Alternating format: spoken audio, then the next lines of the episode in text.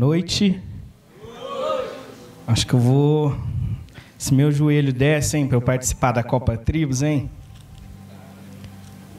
Teve gente. Eu acho que eu já fui campeão passado aí, se buscar. Tem equipe de intercessão da Tribos, não tem? Se já puder interceder, né, irmãos, para não ter briga, não ter confusão. Todo mundo sair em paz, né, Samuel? Mas é sempre bom. Irmãos, desde já eu agradeço Samuel pelo convite e a todos que estão aqui. Abre a sua Bíblia comigo. Deuteronômio, capítulo 6.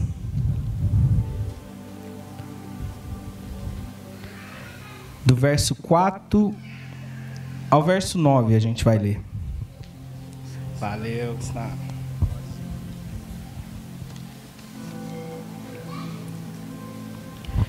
Lucas estava falando sobre Pedro pescar. Descobri porque o Pedrinho ali gosta tanto de pescar.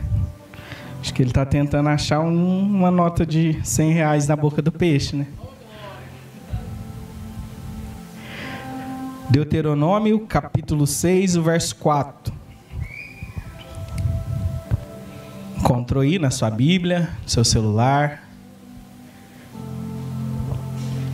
Diz assim: Escute, Israel. O Senhor nosso Deus é o único Senhor.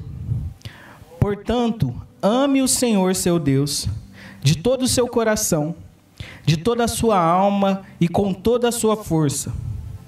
Estas palavras que hoje lhe ordeno estarão no seu coração. Você as inculcará a seus filhos e delas falará quando estiver sentado em sua casa, andando pelo caminho, ao deitar-se e ao levantar-se. Também deve amarrá-las como sinal na sua mão, e elas lhe serão por frontal entre os olhos. E você as escreverá nos umbrais de sua casa e nas suas portas. Feche seus olhos. Espírito Santo, nós te damos total liberdade nesse momento, como o Senhor já está fluindo aqui desde o início desse culto. Pai, que o nosso coração seja uma terra fértil ao Senhor, para receber da tua palavra, para aprender de ti. Senhor, nos dê, nos dê espírito de sabedoria e de revelação, para compreender a tua vontade, aquilo que o Senhor quer de nós, em nome de Jesus. Amém. Está estando uns gritos lá no fundo? É meu filho, tá? Alguém souber como a gente faz para parar, para parar de correr na cidade, você me ajuda aí, viu? Irmãos, se alguém te... quem já leu a Bíblia toda? Alguém já leu a Bíblia inteira? Lá no núcleo o pastor Xande colocou uma uma regra o ano passado que quem não tinha lido, lido ainda a Bíblia toda, pelo menos uma vez, teria que cumprir até o final do ano. Teve uns irmãos que terminou, outros bateu na trave, outros foi em 47 do segundo tempo. A Lorena terminou, não terminou, Lorena? Já tá tudo certo, né? Se alguém te pedisse assim, já que você leu a Bíblia toda, resume ela para mim em uma frase. O que, que você diria? Tudo isso aí que está na Bíblia, tudo esse monte de coisa, resume para ficar fácil para eu entender. Se alguém te perguntasse assim, ó, vamos focar no Velho Testamento, no Pentateuco, nos cinco primeiros livros. Irmãos, eu comecei agora em janeiro, né? Eu falei, eu vou ler de novo a Bíblia toda. Vou me desafiar a ler mais de uma vez nesse ano. Então eu tinha que ler, tô lendo porções maiores, né? E eu comecei a ler Levítico e eu falei, Deus, quanto detalhe. Eu não ia gravar tudo isso. A pessoa ia ofertar, tinha detalhe do animal, como que tinha que ser, parte do animal tinha que ser queimada ali, parte tinha que ser fora do arraial, um monte de detalhes. Que se fosse para eu fazer é, da maneira com que está ali, eu teria que estar tá toda hora olhando, lendo para fazer. Mas e se a gente tivesse que resumir tudo isso? Jesus, ele resumiu. E ele tanto lá em Mateus, em Marcos, em Lucas, ele resume nesse mandamento de Deuteronômio capítulo 6, do verso 5, que diz: Portanto, ame o Senhor seu Deus de todo o seu coração, de toda a sua alma, de toda a sua força, e ele inclui lá nos evangelhos, de todo o seu entendimento. E ele fala: esse é o grande mandamento, esse é o primeiro mandamento. E o segundo é: ame o seu próximo como a si mesmo. Se esse, irmãos, é o grande mandamento, se esse é o resumo de toda a lei, Talvez seja ele o que a gente precisa nas nossas vidas dar mais atenção. Porque às vezes a gente se prende a alguns detalhes e a gente quer se aprofundar naquilo, e é sempre bom. Mas a gente também precisa ter clareza naquilo que é principal, naquilo que é o objetivo maior. E o objetivo maior da palavra de Deus, das nossas vidas com Deus, é amar o Senhor de todo o nosso coração de toda a nossa alma, de toda a nossa força, de todo o nosso entendimento. Mas vamos meditar um pouquinho nesse texto. Esse momento aqui acontece, Moisés ele declara isso ao povo. Ele está dando os mandamentos ao povo. Se você é, lê Deuteronômio, parece que ele está voltando no que foi escrito em Gênesis, Êxodo, Apocalipse, é, Apocalipse, perdão, Levíticos e Números. E ele parece que ele está dando um, um resumo da lei, colocando de maneira mais organizada. E ele diz assim: Escute, ó Israel, o Senhor, o nosso Deus, é o único Senhor. Para a gente tentar e decidir amar ao Senhor acima de todas as coisas, a gente precisa entender que Ele é o único Senhor das nossas vidas. E a gente precisa colocá-lo como único Senhor das nossas vidas. E o que está na mente ali do povo de Deus? Eles tinham saído do Egito. O povo, os descendentes de Abraão, se tornaram escravos no Egito, mas eles não entraram lá escravos. Jo, José, ele entra como escravo e se torna governador. E o povo, a família de José, os irmãos deles que vêm depois, seu pai, eles entram ali com uma certa honra, recebendo presentes do faraó, recebendo terras, recebendo bens. Mas com o passar do tempo, José morre, o faraó que amava José também morre. Os egípcios começam a olhar de maneira ruim para o povo hebreu e os torna escravos, seus escravos. Ao ponto que quando próximo ali do nascimento de Moisés, eles dizem para os é, hebreus que eles não poderiam mais ter filhos homens. As parteiras recebem ordens para matar os meninos. As mães recebem ordens para jogar os seus filhos no rio. Mas Deus livra Moisés e levanta ele como libertador. E através de Moisés, Deus faz maravilhas para tirar o povo dele lá do Egito. E na caminhada do Egito até a terra que Deus tinha prometido, Nesse momento que eles estão indo para essa terra, na verdade já até tinha se passado um tempo, era um povo murmurador, um povo ingrato, ao ponto de Deus dizer: vocês que saíram do Egito não vão entrar na terra prometida. Os filhos de vocês entrarão, mas vocês não. Vocês vão morrer durante a peregrinação. E uma viagem que era para ser curta dura 40 anos. E nesse meio, Moisés diz para eles: O nosso Deus é o único Senhor. Esse povo, os pais, os que saíram do Egito, o Egito era uma terra de muitos deuses, de muitas crenças. Tudo para eles era um, um tipo de Deus: Deus do sol, Deus da água. E quando Deus tira seu povo de lá, Deus se revela a esse povo como o único Senhor, o único Deus.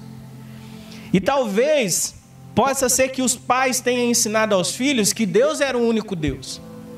Mas pode ser que eles tenham ensinado que lá atrás eles conheciam outros deuses, que na verdade são falsos deuses.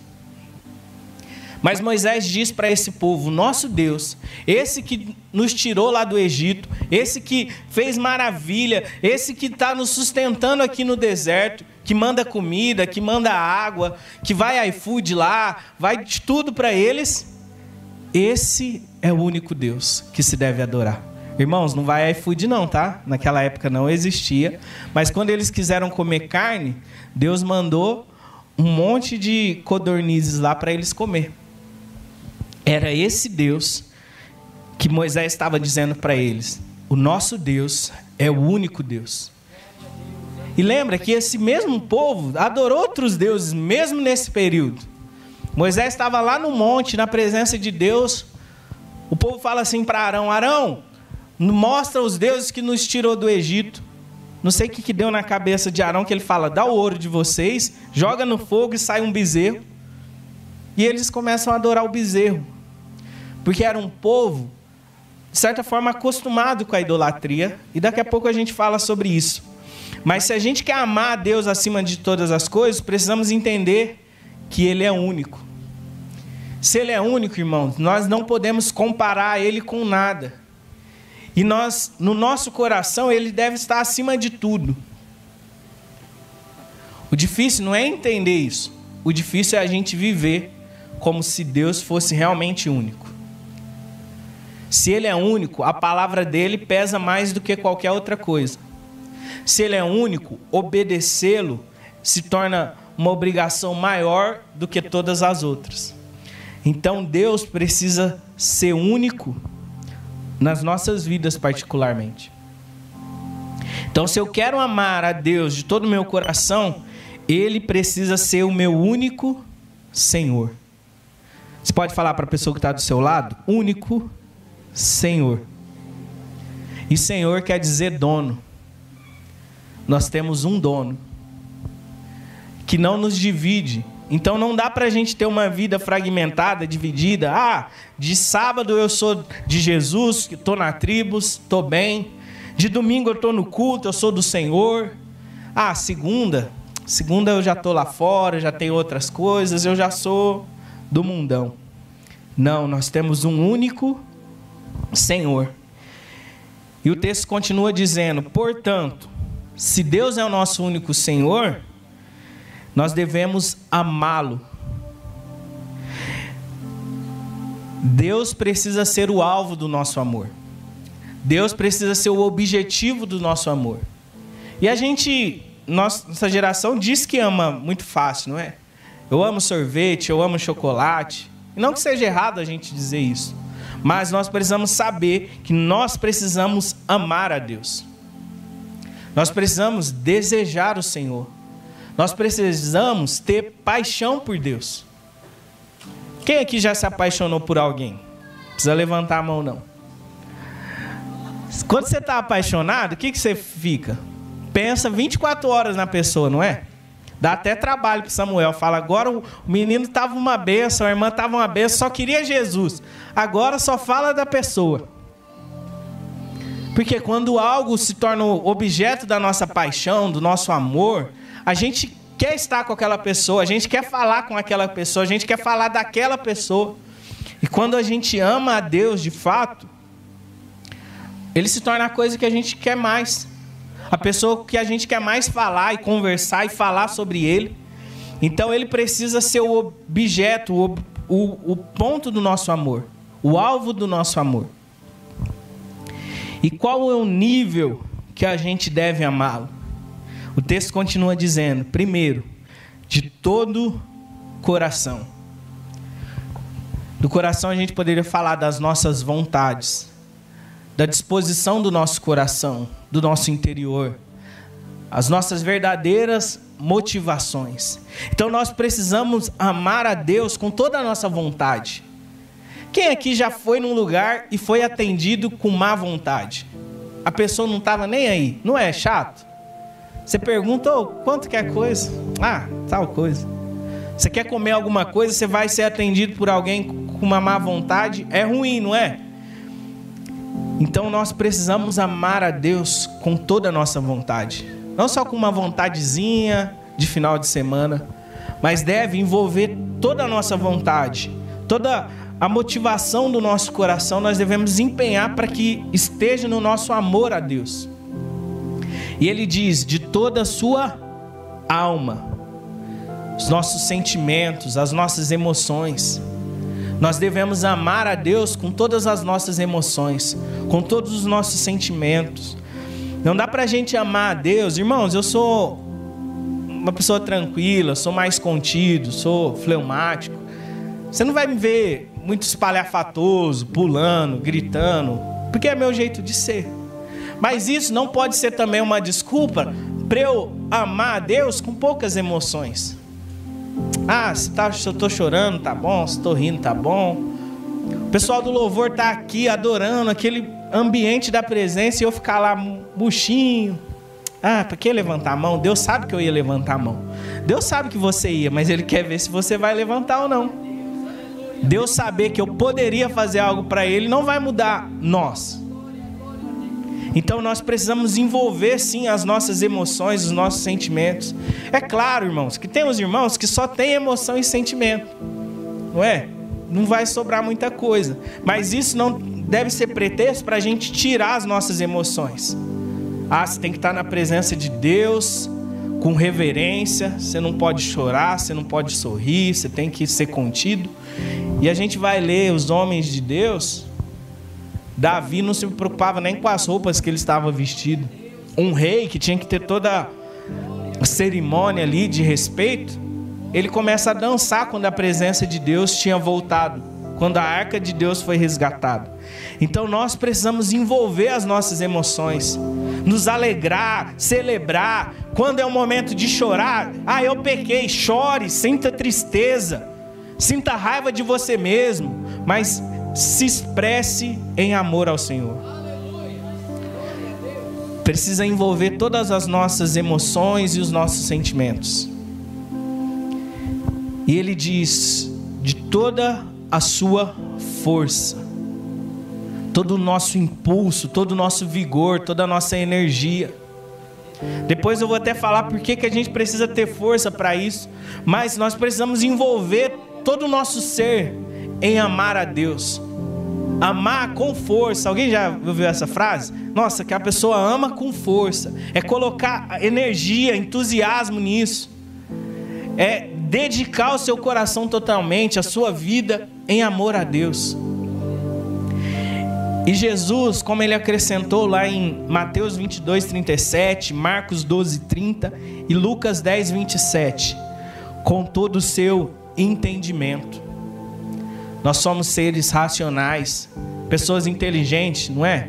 Olha para o irmão que está do seu lado, ele não é inteligente? Olha aí.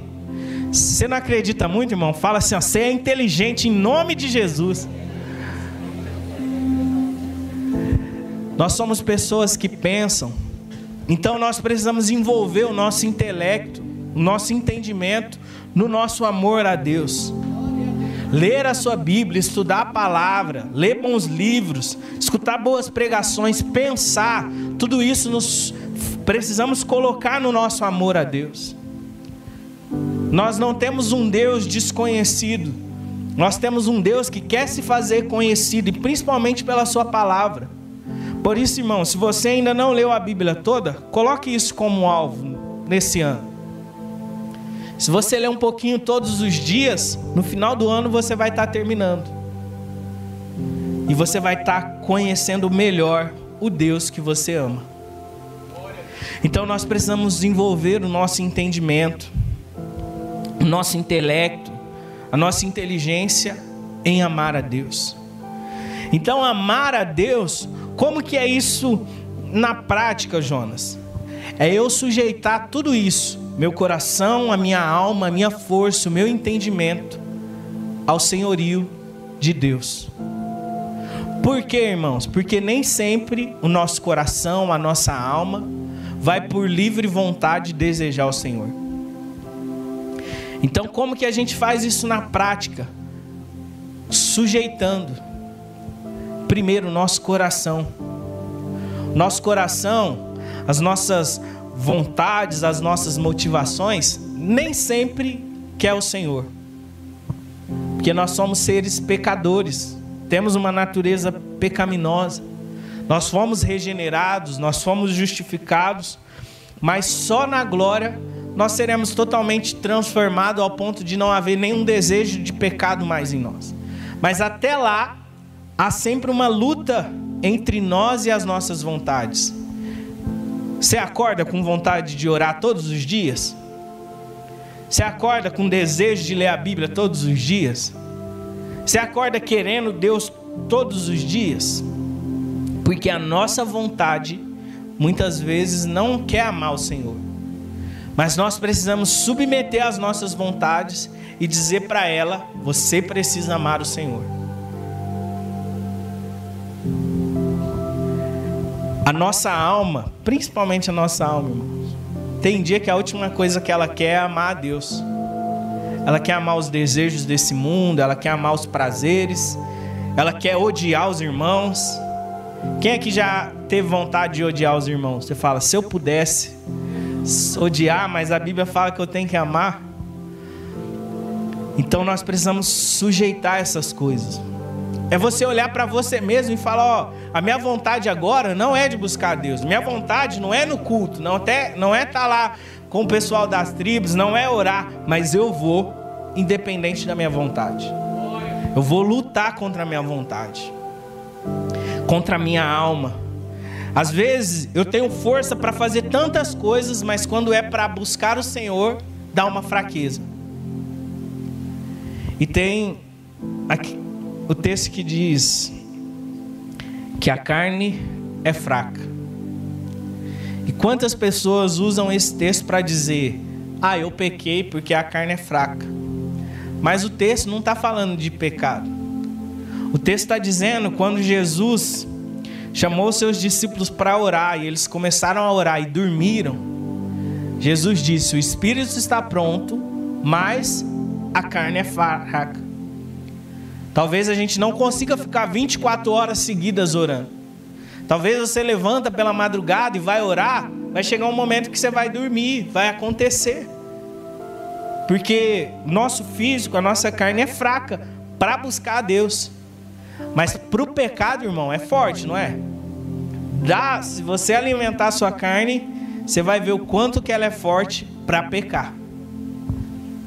Então nós precisamos colocar força, sujeitar a nossa força. Eu tenho força para fazer tantas coisas. A pessoa me liga, oh, vamos jogar bola? Você vai na hora. Ó, oh, vamos tomar um açaí? Você vai na hora. E quando alguém te chama, vamos orar? E quando o Espírito Santo te diz, você não quer orar? Nessas horas nós precisamos colocar força, submeter a nossa força ao Senhor. E nós temos, irmãos, os meios de graça para conseguir amar a Deus. Quem pode me falar um meio de graça? Você nunca ouviu falar isso? Ou as práticas espirituais. Quais são as práticas espirituais que nós temos? Primeiro, oração. Então, um livro, finalzinho do ano eu li um livro do M. Bounds que ele só fala de oração, irmãos. Eu aprendi uma coisa: a gente só aprende a orar orando. A gente só tem desejo de orar orando. Se você esperar, ah, um dia vai me dar uma vontade assim, sabe? Eu vou acordar cheio de Espírito Santo, avivado, e eu vou levantar e vou orar. Não vai acontecer. Mas se você levantar só o bagaço, falar, Deus, não consigo, mas ir lá e dobrar o seu joelho e dizer: Senhor, me ensine a orar. Você já vai estar orando. E talvez no primeiro dia vai durar dois, três minutos, dez minutos. Mas se você persevera nisso, dali a algum tempo vai se tornar horas, vão se tornar momentos maiores. Porque a gente só aprende a orar orando. Fala para a pessoa que está do seu lado: quer aprender a orar? Vai orar. Arruma um lugar, arruma uma hora, um momento e se dispõe a orar. Outro meio de graça, a palavra de Deus. A gente lê é, eu, tô tendo a experiência esse ano de ler porções maiores e eu confesso que o entendimento parece que muda.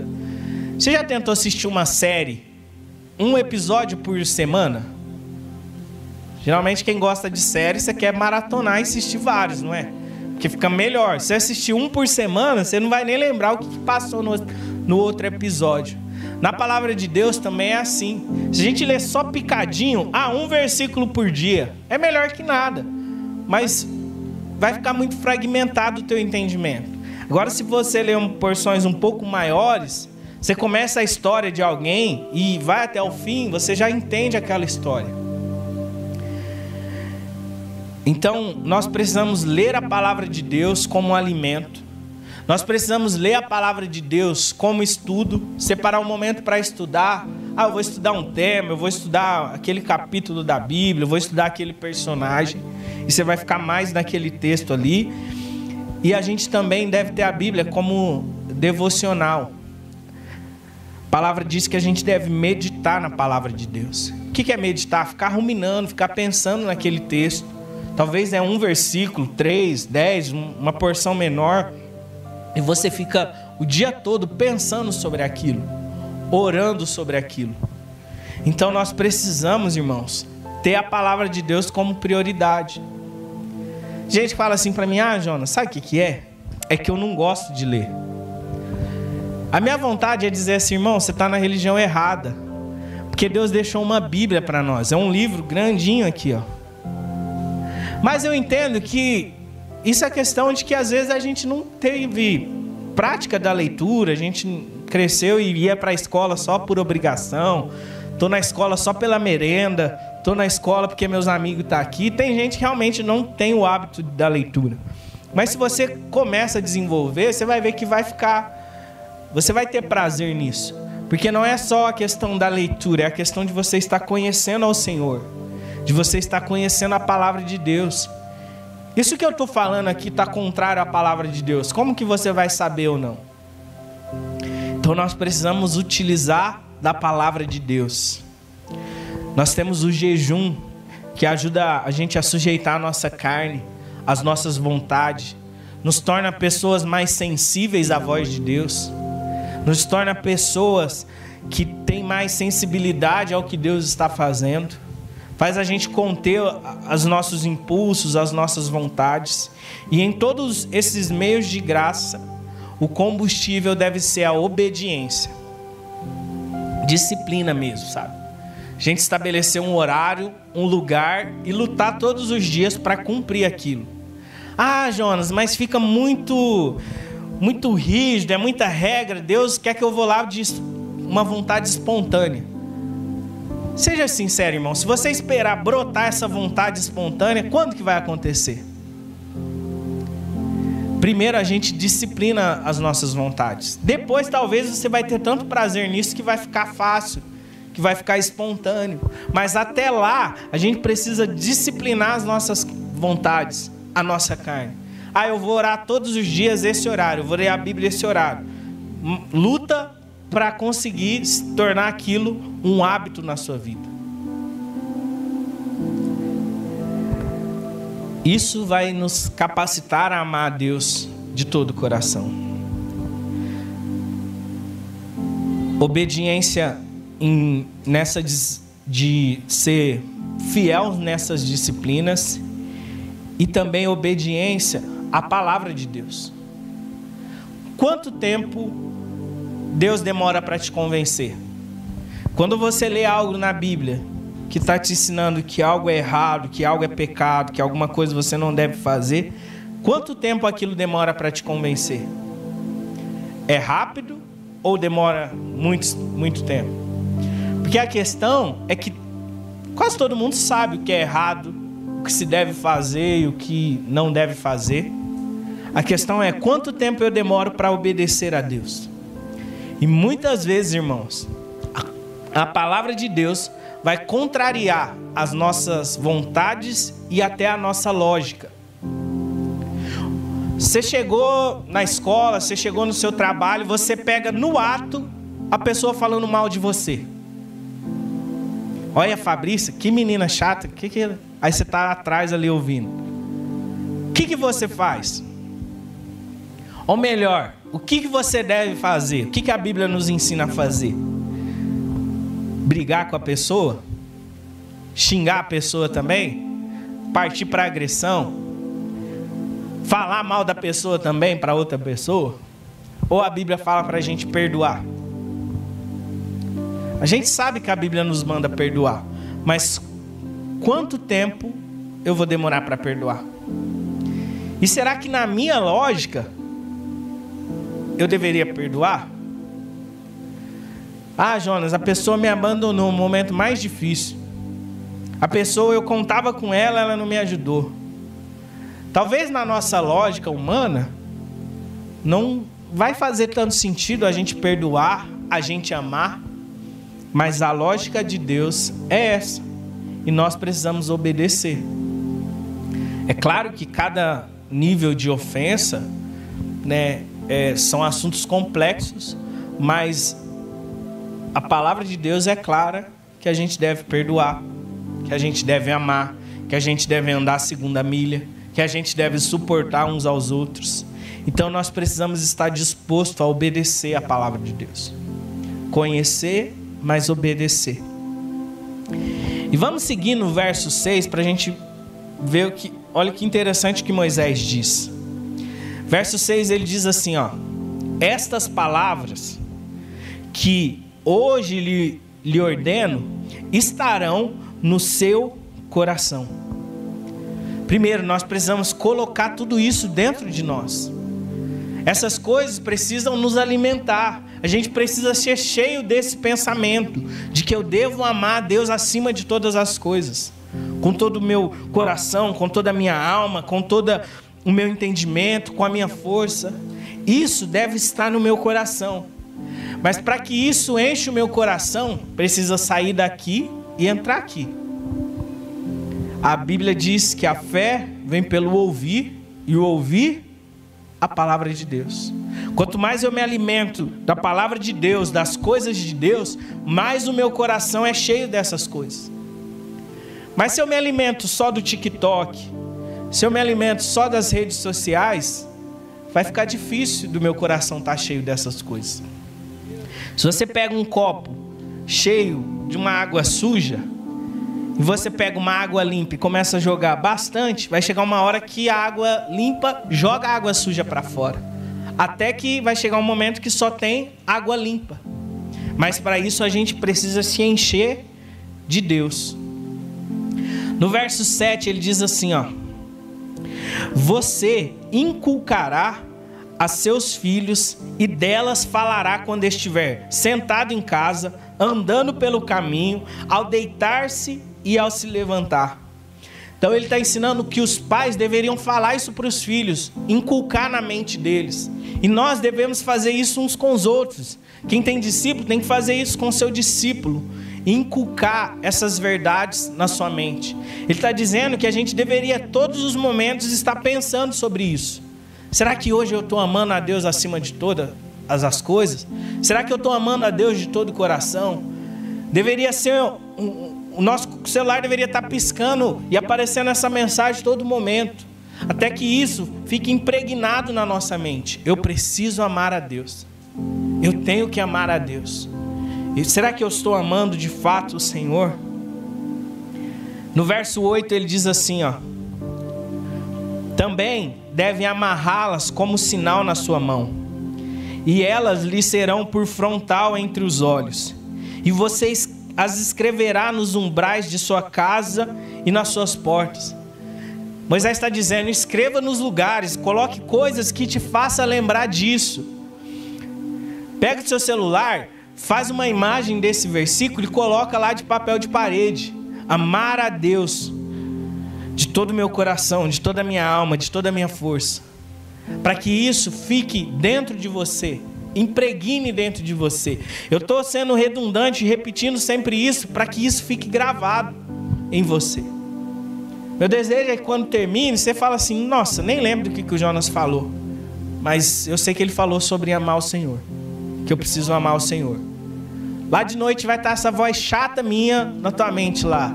Precisa amar o Senhor. Vamos inculcar isso, vamos colocar isso na mente uns dos outros. Fala para a pessoa que está do seu lado, olha bem nos olhos dela assim. Você precisa amar o Senhor de todo o seu coração, com toda a sua alma, com toda a sua força. Fala para outro, fala, ô cabeção, ame o Senhor. Fala para outra pessoa, lindão, ame o Senhor. Mas isso precisa estar impregnado em nós. Porque o que de fato vai fazer diferença no nosso tempo, quando os anos passarem, é se a gente amou a, amou a Deus ou não. Irmãos, existem duas coisas que é um desafio e que muitas vezes elas tentam nos impedir de amar o Senhor. Primeira delas, o pecado. O pecado é o maior empecilho para a gente amar a Deus. Por quê? Porque todas as vezes que a gente ama outras coisas mais do que amamos a Deus, isso se torna idolatria. Idolatria não é você somente pôr uma imagem e ficar ali ajoelhado em frente dela. Idolatria é quando o nosso coração se inclina para algo mais do que se inclina para Deus. Quando, sabe por que, que a gente cede aos, às tentações e aos pecados? Porque muitas vezes nós somos idólatras. Nós idolatramos os outros, nós idolatramos esse mundo, os padrões desse mundo. Nós idolatramos a nós mesmos. O ídolo do eu. Por que, que uma menina entrega o seu corpo para um outro menino que ele sabe que, ela, que, a, que aquele cara só quer usar ela para ter prazer? Porque ou ela idolatra ele, ou ela idolatra ela mesma, ou ela idolatra esse tipo de vida. O pecado, irmãos, é o maior inimigo do nosso amor a Deus. E qual que é o BO? Que a nossa natureza tende para isso. A nossa natureza é muito mais favorável ao pecado. E precisa ser uma luta diária contra o pecado, contra as tentações, contra as vontades da carne. Se nós queremos amar o Senhor acima de todas as coisas, nós precisamos levantar uma guerra contra o pecado. Certa vez Paulo disse assim: Na luta contra o pecado, vocês já suportaram até o sangue? E como a gente tem boas desculpas para pecar, não tem? Você vai lá confessar para Samuel: Ah, Samuel, sabe o que, que foi? Sabe que. A gente vai inventando desculpas, desculpa. Quando na verdade a gente deveria falar: Eu quis pecar. Eu gosto do pecado. Eu senti prazer. Eu me senti desejado. Eu senti amada eu quis aquilo, estava todo mundo fazendo e eu quis ser aceito. Mas se a gente quer amar a Deus, a gente precisa declarar guerra contra o pecado. Mas é contra o seu pecado. Porque declarar guerra contra o pecado do irmão é a coisa mais fácil, não é? Olha aquele ali, só peca. Olha aquele ali que, que fez. Olha aquele outro lá, está de disciplina. Mas e o meu e o seu pecado? E os pecadinhos de estimação, que parecem inofensivos e fica lá, a gente sempre alimenta eles. Para vencer, precisamos declarar, declarar guerra. Segundo, que nos impede de amar a Deus são as distrações. E é, nas distrações, irmãos, eu estou colocando tudo aquilo que não é pecado. São coisas boas, são coisas que nós devemos fazer. Mas quando essas coisas tomam o lugar de Deus nas nossas vidas, elas se tornam pecados também. A coisa mais bonita que você possa fazer, mais santa, mais legal, que é, Deus abençoa, mas que isso rouba o seu amor por Deus, se torna também um pecado. E como nós somos bons em colocar distrações na frente do nosso amor a Deus. Você sair com seus amigos não é algo bom? Momento de comunhão, você está fortalecendo uns aos outros, sai para comer junto. Mas se isso, você ama mais a isso do que ama a Deus, isso se tornou um ídolo no seu coração. Até a própria obra de Deus, quando a gente decide fazer a obra de Deus sem ter de fato um relacionamento com Deus, a gente está amando mais aquilo que a obra pode nos proporcionar do que de fato o Senhor. Quer ver se você está amando o Senhor ou não? Você está aqui, faz parte de ministério, dança, toca, prega, intercede. Você faria as mesmas coisas se não tivesse ninguém orando, olhando? Você teria o mesmo prazer, a mesma vontade se fosse só você lá no seu quarto? Com seu violão, com seu instrumento, com a sua roupa ali para dançar? Quando ninguém está vendo, quando ninguém vai saber, você faz com a mesma vontade? Nossa, eu estou indo lá e vou ofertar para tal pessoa, eu vou abençoar alguém. Se ninguém for ficar sabendo, nem a pessoa, você faz com a mesma disposição? Porque muitas vezes, irmãos, a gente está fazendo tudo isso, talvez para curar alguma carência que a gente tem. Ah, eu estava lá no mundo e lá no mundo todo mundo me desprezava. Agora eu estou na igreja, eu sirvo ao Senhor, todo mundo me ama e eu preciso mostrar. Talvez essa necessidade de mostrar algo é uma carência que você tenta suprir no lugar errado. A única pessoa que precisa ver de fato é o Senhor. E Ele é quem vê tudo. Esse dia eu falei com os jovens lá na, na, no núcleo que Deus, irmãos, vê as nossas conversas do WhatsApp. Não adianta você pôr senha, você pôr nada. Quem você segue no Instagram, Jesus vê. Sabe que ele tem conta? Não sei se ele tem uma conta lá no Instagram pra gente seguir ele, mas ele segue todos nós. Sabe o que você curte, sabe o que você posta nos stories. Deus vê as fotos que você manda escondida, de visualização única. Olha que BO. Jesus sabe o que você está pensando agora. Então não dá para a gente esconder nada, irmão. Nem as coisas boas e nem as ruins. O que a gente faz diante do Senhor, sabendo que Ele vê tudo, que Ele sabe de tudo?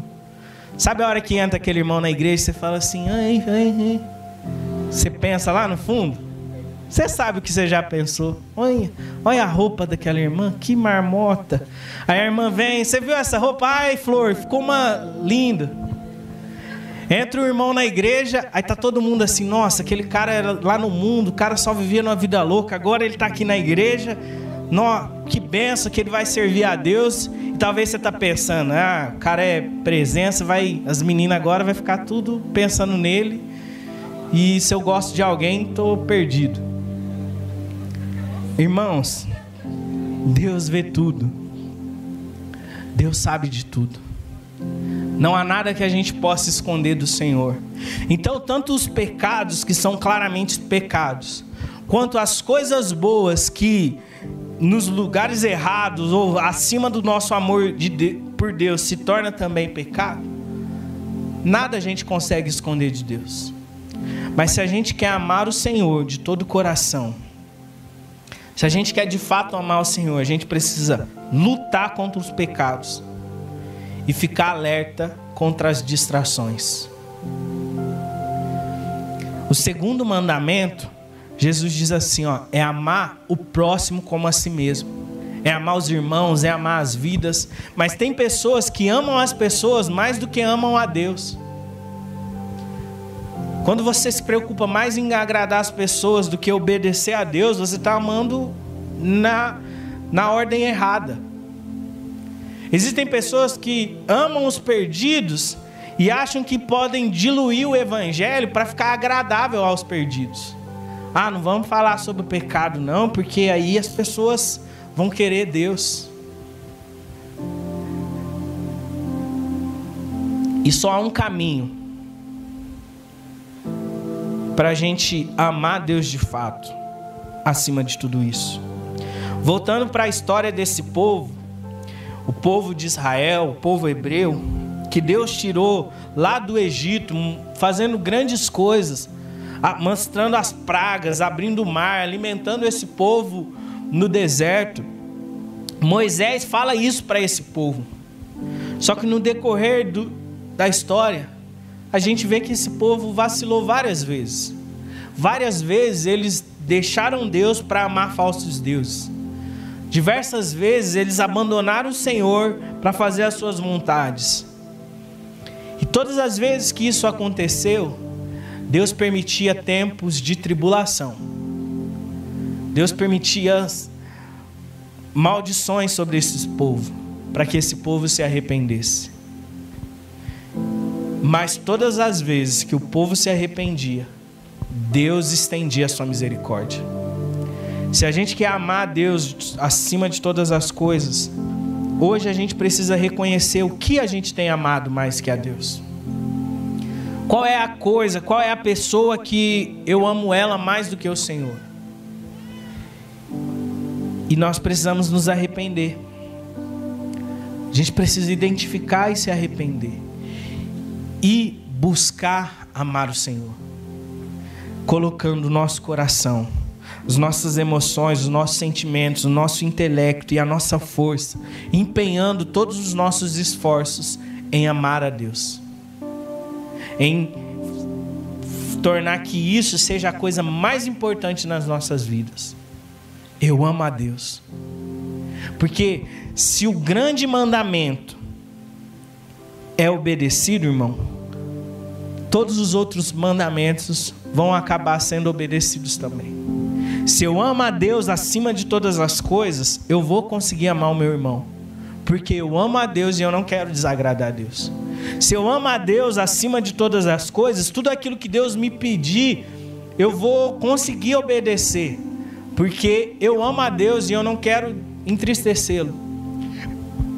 Mas se eu não amo a Deus, fazer as outras coisas se torna um fardo, se torna muito difícil, se torna complicado. Mas para a gente amar a Deus hoje, a gente precisa primeiro deixar as desculpas de lado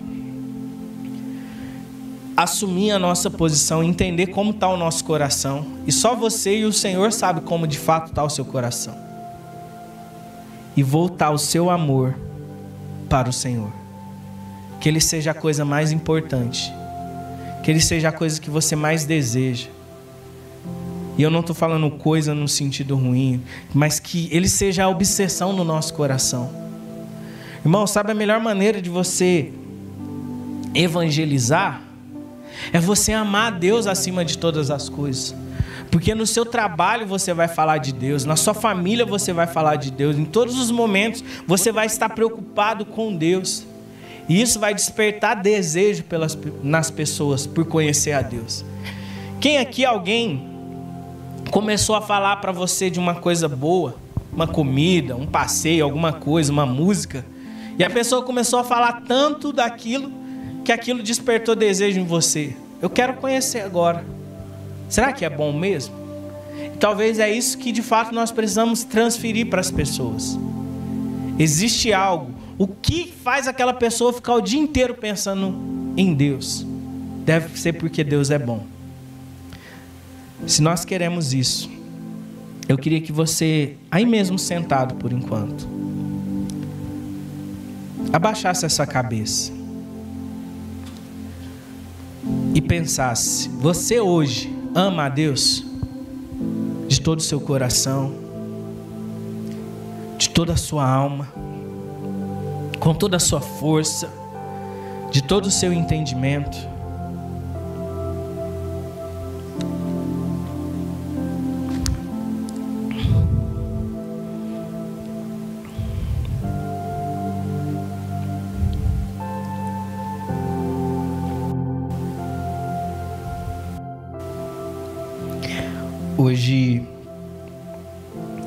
Pela manhã, a gente estava em casa, limpando lá, ajeitando as bagunças, e a gente começou a colocar música.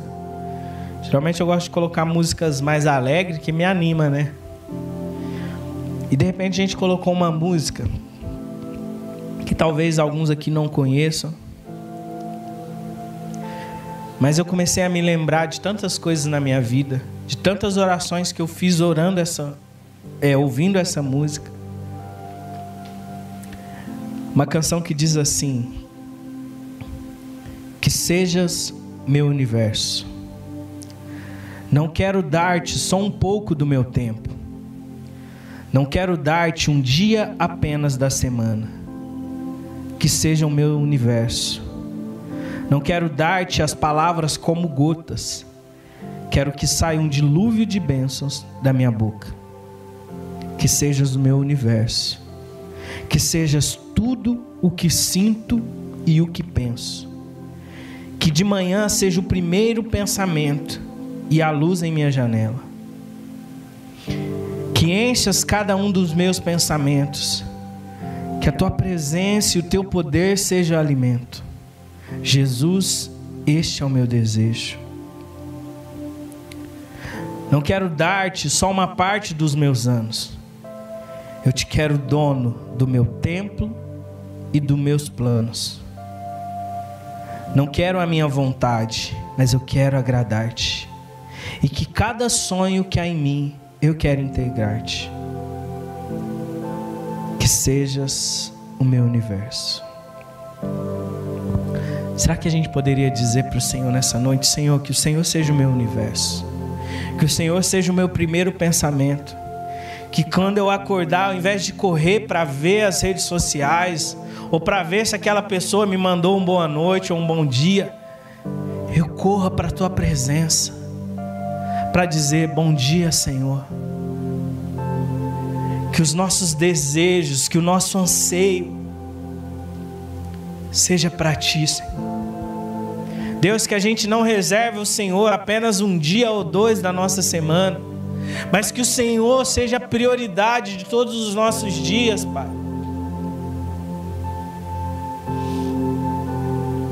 Você pode ficar de pé comigo?